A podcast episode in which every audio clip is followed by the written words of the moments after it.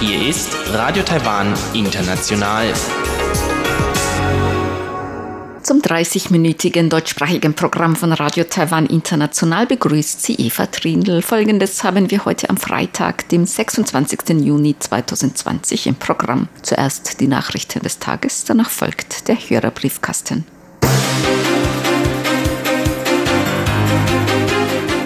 Die ersten Studenten sind nach Lockerung der Einreisesperre wegen Covid-19 aus Hongkong in Taiwan eingetroffen. Das Epidemie-Kommandozentrum schätzt das Infektionsrisiko durch infizierte Japanerinnen als gering ein. Und Urlaubs- und Ausflugsziele melden hohe Besucherzahlen an diesem langen Wochenende zum Drachenbootfest. Die Meldungen im Einzelnen. Nach Lockerung der Einreisesperre wegen Covid-19 sind heute die ersten Studenten aus Hongkong in Taiwan eingetroffen. Taiwan hat den Einreisestopp wegen der Covid-19-Pandemie für ausländische Studierende aus elf Ländern und Regionen gelockert. Gemäß dem Bildungsministerium erhielten bereits 62 Studenten und Studentinnen aus 14 Hochschulen Einreisegenehmigungen, davon 36 aus Hongkong und 26 aus Macau.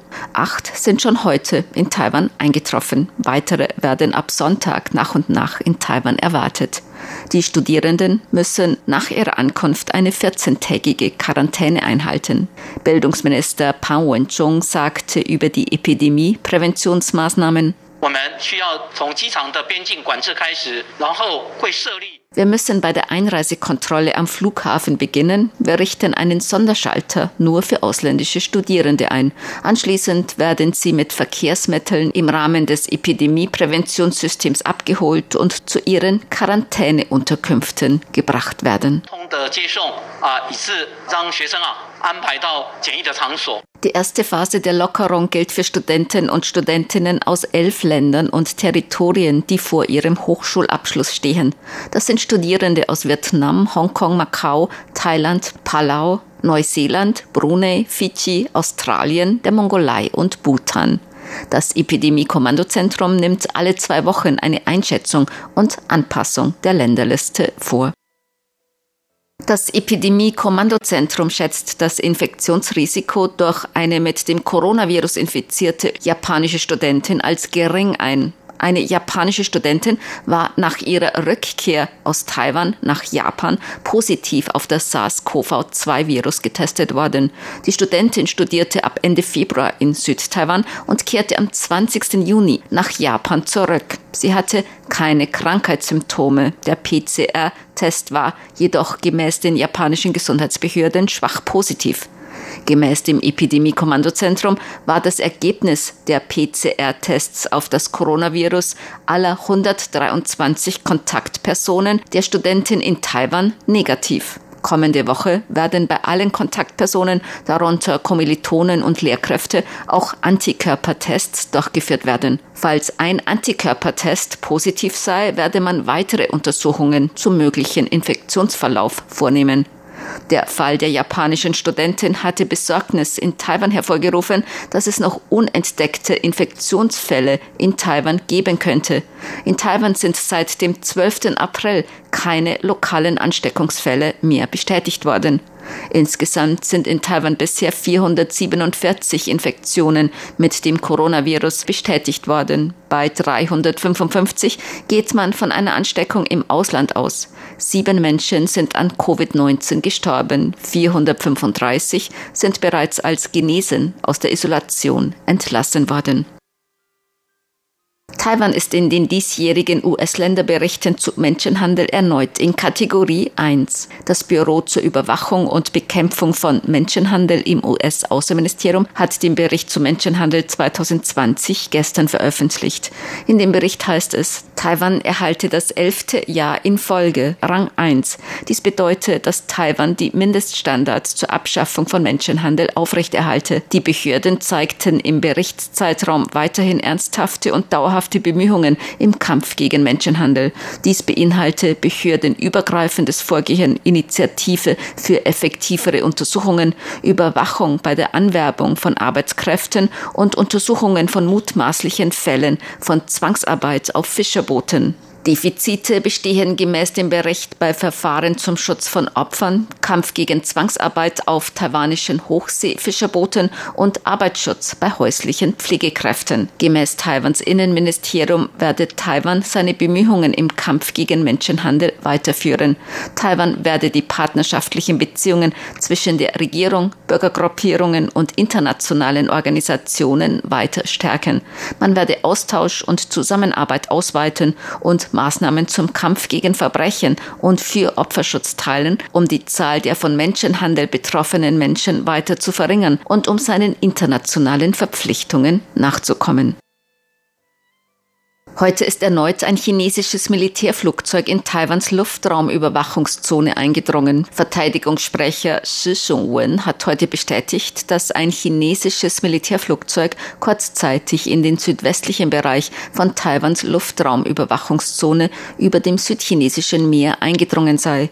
Die Streitkräfte hatten gemäß dem Verteidigungssprecher die Situation voll im Griff und reagierten entsprechend. Gemäß einer früheren Twitter-Meldung der South China Sea Probing Initiative des Instituts für Meeresforschung der Peking-Universität sollen davor US-Militärflugzeuge über die Bashi Meerenge ins südchinesische Meer geflogen sein. Es soll sich um zwei Aufklärer und ein Tankflugzeug gehandelt haben. Ab heute sind zwölf Filme von neun Filmschaffenden im Rahmen des International New Talent Wettbewerbs zu sehen. Der Wettbewerb von Filmen internationaler neuer und aufstrebender Filmschaffenden findet im Rahmen des Taipei Film Festivals statt. In diesem Jahr nehmen zwölf Filme an dem Wettbewerb teil von Filmemachern aus Japan, China, Brasilien, Kosovo, Portugal, Taiwan, Peru, Saudi-Arabien, Lesotho, Dänemark und Uruguay. Der erste Preis ist mit 600.000 Taiwan-Dollar dotiert, umgerechnet rund 18.000 Euro. Außerdem wird ein Sonderpreis der Jury verliehen in Höhe von 300.000 Taiwan-Dollar. Die Gewinner werden kommenden Montag bekannt gegeben. Eine feierliche Preisverleihung wird in diesem Jahr nicht stattfinden, da internationale Filmemacher wegen der Covid-19-Pandemie nicht zur Teilnahme nach Taiwan kommen können. Das Taipei Film Festival hat gestern begonnen und dauert noch bis 11. Juli. Viele Ausflugsziele in Taiwan erleben an diesem langen Wochenende zum Drachenbootfest einen großen Besucheransturm. Auslandsreisen sind wegen der Covid-19-Pandemie derzeit stark eingeschränkt. Die Beschränkungen zur Epidemiebekämpfung in Taiwan sind jedoch deutlich gelockert worden. Deshalb nutzen viele das lange Wochenende für einen Kurzurlaub oder Ausflüge im Inland. Gemäß Polizeiangaben rechnet man in Kending an der Südspitze Taiwans mit rund 100.000 Besuchern innerhalb der ersten drei Tage dieses langen Wochenendes. Am Fischerhafen Fugang in Taidong in Südost-Taiwan bildeten sich gestern Morgen Warteschlangen vor den Fähren zu den vor der Südostküste Taiwans gelegenen Inseln Lüdao, der Grünen Insel und Lanyu, der Orchideeninsel. Etwa 5000 Besucher fuhren nach Lüdao zur Grünen Insel und 1000 nach Lanyu zur Orchideeninsel. Auch die Nordostküste ist ein beliebtes Reiseziel an diesem langen Wochenende. Die meisten Hotels an der Nordostküste waren ausgebucht. An manchen Autobahnabschnitten ging es nur langsam voran. Auch bekannte Ziele für Tagesausflüge und Nachtmärkte meldeten hohes Besucheraufkommen.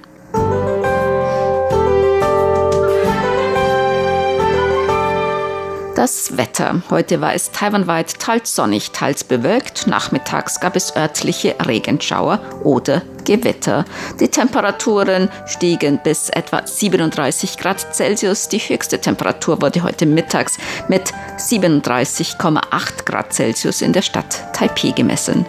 Die Aussichten für das Wochenende. Viel Sonne. Nachmittags kann es örtlich einzelne Schauer oder Gewitter geben bei Temperaturen zwischen 27 und 36 Grad im Norden und zwischen 26 und 34 Grad Celsius in Südtaiwan. Dies waren die Tagesnachrichten am Freitag, dem 26. Juni 2020 von Radio Taiwan International.